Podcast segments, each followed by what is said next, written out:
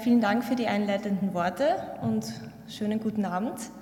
Ähm, mein Kollege Matthias Gasser und ich freuen uns sehr, Ihnen heute Auszüge aus unserer Arbeit präsentieren zu dürfen. Und ich möchte Ihnen heute ähm, einige neue Erkenntnisse über die Ursachen der opioid-induzierten Hyperalgesie vorstellen. Hier sehen Sie ein sehr stark vereinfachtes, äh, eine sehr stark vereinfachte Darstellung des nozizeptiven Systems mit peripheren und zentralen Komponenten. Die Größe des Rückenmarks hier in dieser Zeichnung soll seine herausragende Rolle äh, in diesem nozizeptiven System widerspiegeln.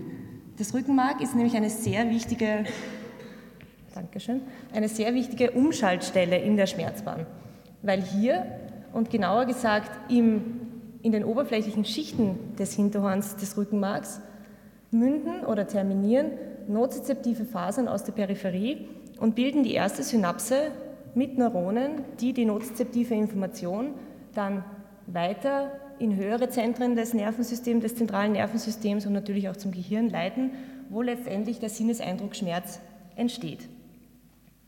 Nun, diese Synapse ist eine ganz besondere, weil hier werden nicht nur, äh, hier passiert nicht nur eine reine Umschaltung, sondern hier ist auch der Ort, an dem die nozizeptive Information moduliert werden kann. Das heißt, sie kann hier abgeschwächt oder auch verstärkt werden.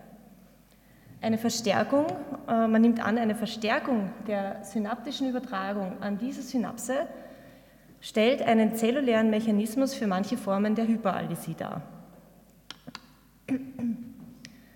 Ähm, dieser Mechanismus, diese lang anhaltende Verstärkung der synaptischen Übertragung hat auch einen Namen. Man nennt sie synaptische Langzeitpotenzierung oder, um eine Abkürzung zu verwenden, LTP. Und äh, dieser Begriff mag Ihnen vielleicht äh, aus Lernen und Gedächtnis ein Begriff sein. Wir konnten in vorangehenden Arbeiten tatsächlich zeigen, äh, wir haben dazu Rückenmarksschnittpräparate von Ratten verwendet, dass die Applikation von sogenannten elektrischen konditionierenden Reizen äh, zur Ausbildung einer solchen lang anhaltenden Potenzierung der synaptischen Übertragungsstärke an genau diesen ersten Synapsen in der Schmerzbahn induziert werden kann. Diese konditionierenden Reize sind elektrische Reize, die werden über die äh, Hinterwurzel aufgetragen. Und das Besondere dabei ist, dass sie so gewählt werden, dass sie den natürlichen, natürlich vorkommenden Entladungsmustern in nozizeptiven Fasern, wie sie etwa nach Trauma oder Entzündung auftreten, sehr ähnlich sind. Nun an dieser ersten Synapse, wie ich bereits erwähnt habe, kann die Information, die nozizeptive Information jetzt nicht nur verstärkt werden, sie kann auch abgeschwächt werden, wie das zum Beispiel durch Opiate geschehen kann. Opiate, das wissen Sie bestimmt, äh, stellen den Goldstandard zur Behandlung von mittelstarker bis starker Schmerzen dar und sie entfalten ihre Wirkung über die Bindung an sogenannten Opiat- oder Opioidrezeptoren. Und diese Rezeptoren sind im gesamten Nervensystem verteilt. Während typisch, ähm, typische zentral mediierte Opioid-Effekte wie etwa Euphorie, Sedierung, aber auch Sucht, Miosis, Übelkeit hauptsächlich durch die Wirkung von Opioiden an Rezeptoren in Hirnstamm und Gehirn mediiert werden, ist für die Analgesie oder sind für die Analgesie hauptsächlich Rezeptoren auf Rückenmarksebene von herausragender Bedeutung. Und hier, ich hoffe, Sie können das gut erkennen, sehen Sie einen, äh, erneut wieder einen, Rückenmarks, äh, einen Rückenmarksschnitt äh, vom Rückenmark einer Ratte. Das wurde immunistochemisch für Myopioidrezeptoren gefärbt und Sie erkennen hier sehr gut, hier in Rot, dass diese Opioidrezeptoren in den oberflächlichen Schichten des Hinterhorns des Rückenmarks exprimiert werden, also genau in jenen Schichten, wo sich auch unsere ersten Synapsen in der Schmerzbahn befinden und wo wir den Mechanismus der LTB, der Langzeitpotenzierung, als zellulären Mechanismus der Hyperalgesie beobachten können. Nun wissen wir aus der Literatur, dass Opioide jedoch nicht nur einen analgetischen Effekt haben, sie können paradoxerweise auch zu einer Verstärkung des Schmerzempfindens, also zu Hyperalgesie führen, zum Beispiel nach Absetzen der Opioidbehandlung. Wir konnten diesen Effekt auch im Verhaltensversuch an Ratten nachweisen. In diesem Experiment wurden die Reizschwellen von Ratten mit sogenannten von Freifilamenten getestet und nach einer Vorbeobachtungszeit von zwei Tagen äh, erhielten die Tiere eine intravenöse Infusion des Myopid-Rezeptoragonisten Remifentanil. Nach Beendigung der Infusion werden die Tiere geweckt und die Schmerzschwellen oder die Reizschwellen werden erneut getestet. Und was Sie hier ganz deutlich erkennen können, ist, dass es nach Absetzen dieser ähm, Opioidinfusion zu einer signifikanten und lang anhaltenden Senkung der Reizschwellen kommt. Das heißt, die Tiere haben Hyperalgesie entwickelt. Diese Hyperalgesie konnte über die gesamte Testperiode, in diesem Fall sieben Tage, beobachtet werden und eine Kontrollgruppe von Tieren, die statt der Remifentanil-Infusion lediglich eine Infusion von physiologischen Kochsalzlösung erhalten hat, zeigte keinerlei Verhaltensänderungen.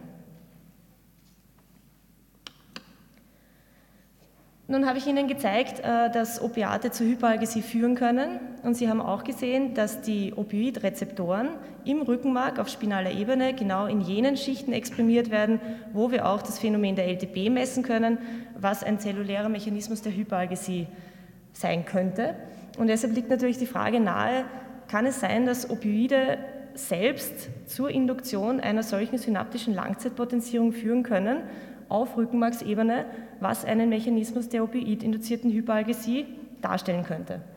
Und um diese Hypothese nun zu testen, haben wir uns verschiedenster Methoden bedient. Ich möchte Ihnen hier nur eine vorstellen, und zwar ist das ein elektrophysiologisches In-vivo-Modell, welches uns erlaubt, das ist hier ähm, schematisch dargestellt, welches uns erlaubt, mit Hilfe einer Glaspipette im oberflächlichen Hinterhorn des Rückenmarks von tief anästhesierten Ratten sogenannte Feldpotenziale abzuleiten. Und so ein Feldpotenzial ist nichts anderes als die Summe der Antworten verschiedenster oder mehrerer Rückenmarks- oder Hinterhornneurone auf, ähm, oder als Antwort auf einen elektrischen Stimulus, einen sogenannten Testreiz, den wir hier über den Nervus ischiadicus applizieren. Sie sehen hier ein typisches Beispiel eines, solches, eines solchen Feldpotenzials. Es besteht aus mehreren Komponenten die dadurch zustande kommen, dass wir auch, äh, wenn wir den ganzen Nerv reizen, verschiedene Fasertypen reizen, die natürlich auch mit unterschiedlicher Leitungsgeschwindigkeit leiten. Und diese Komponente hier wird mediiert durch die langsam leitenden unmyelinisierten C-Fasern. Und das ist auch genau jene Komponente, die wir hier analysiert haben und gegen die Zeit aufgetragen haben. Und in diesen Versuchen nun haben wir also diese Feldpotenziale als Antwort auf Testreize abgeleitet und danach erhielten die Tiere, so wie in dem vorher vorgestellten Verhaltensversuch, erneut eine einstündige Remifentanil-Infusion intravenös. Sie sehen, dass äh, diese Remifentanil-Infusion zu einer starken Hemmung, und hier ist der korrespondierende Original, ähm, das Originalfeldpotenzial, zu einer starken Hemmung dieser Feldpotenziale führt. Und das reflektiert einfach die analgetische Komponente des Opioids. Wenn wir die Infusion nun beenden, dann kehren die ähm, Feldpotenziale nicht nur sehr rasch zur Baseline zurück, sondern werden darüber hinaus lang anhaltend potenziert. Und das ist jetzt genau das Phänomen äh, der opioid-induzierten Langzeitpotenzierung. Nun haben wir dieses Phänomen beschrieben und hypothetisieren, dass das ein Mechanismus, ein zellulärer, spinaler Mechanismus sein könnte, der der opioidinduzierten Hyperalgesie zugrunde liegen könnte. Und jetzt ist es natürlich immer interessant zu wissen, vor allem vom klinischen Standpunkt aus, wie könnte ich eine solche Hyperalgesie, beziehungsweise so eine, die Induktion einer solchen LTB auf Rückenmarksebene nach Opioidbehandlung verhindern. Und dazu müssen wir natürlich die Mechanismen etwas näher betrachten. Und ähm, unser in-vivo-Modell erlaubt es uns relativ einfach, verschiedene Inhibitoren oder Antagonisten direkt auf das Rückenmark zu applizieren.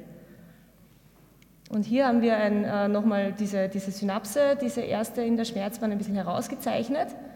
Und wenn wir nun denselben Versuch, den, Sie, den ich Ihnen gerade gezeigt habe, nochmal in der Anwesenheit eines NMDA-Rezeptor-Antagonisten durchführen, dann sehen Sie, dass diesen, unter diesen Bedingungen die opioid-induzierte LTB oder die LTB bei Opiatentzug vollkommen blockiert wurde. Wir wissen, dass das Öffnen von NMDA-Rezeptoren dazu führt, dass Calcium in die Zelle einströmt. Und dieses Calcium ist ein essentieller Bestandteil in ja, eigentlich allen LTB-Formen, die wir vom zentralen Nervensystem her kennen. Ein weiterer ähm, Calcium Pool äh, sind intrazelluläre Speicher, die zum Beispiel über sogenannte Ryanodin-Rezeptoren aktiviert werden können. Und wenn wir nun den gleichen Versuch noch einmal in der Anwesenheit eines solchen Ryanodin-Rezeptorblockers durchführen, dann sehen Sie, gleich wie beim NMDA-Rezeptorblocker, die opioid-induzierte LTB konnte komplett verhindert werden. Interessanterweise gibt es einen weiteren, einen relativ einfachen Weg, um diese LTB zu verhindern. Die ist vor allem, denke ich, auch äh, in der Klinik interessant.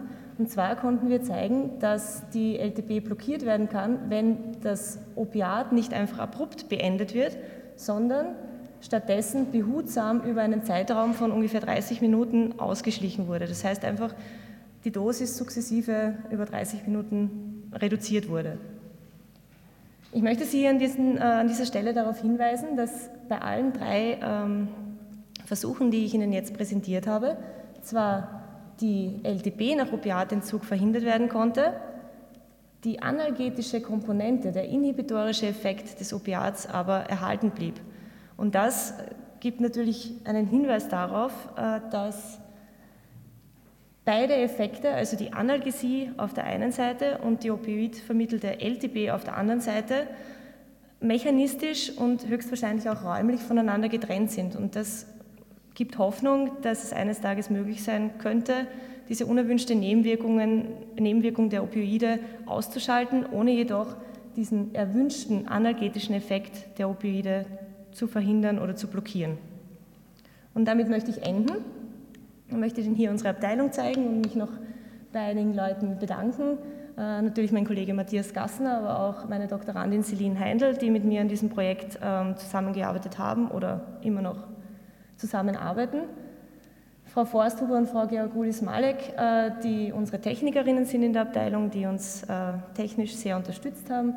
Natürlich mein Chef, Herr Professor Jürgen Sandkühler und die gesamte Arbeitsgruppe. Vielen Dank.